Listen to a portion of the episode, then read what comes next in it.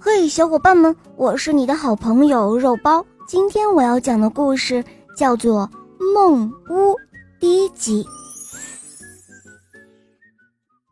在河边的草丛里有一条毛毛虫，毛毛虫长得又丑又可怕，浑身毛乎乎的，所有的昆虫都不敢接近它。毛毛虫又孤独又无聊。那密密的草丛对他来说就好比是遮天蔽日的森林，他经常爬到草尖儿上去晒晒太阳，看看蓝天和白云。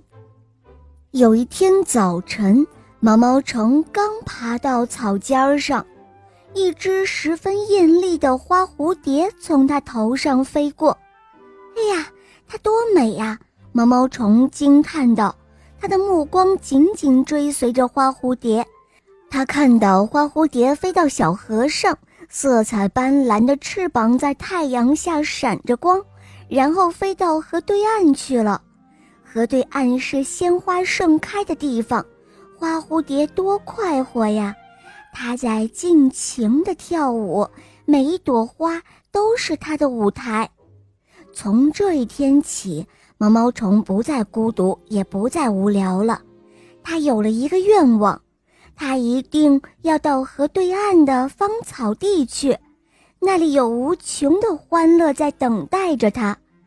可是毛毛虫过不了河，这怎么办呢？每天毛毛虫都会爬到那根最高的草尖上，痴痴地望着那边的芳草地。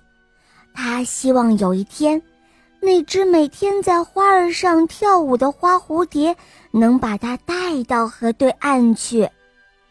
这一天，花蝴蝶又从毛毛虫头上飞过，毛毛虫叫住了它：“蝴蝶姐姐，请你停一停。”花蝴蝶停在了一根草尖上，当它发现是一条丑陋的毛毛虫在叫它的时候，心里很不高兴。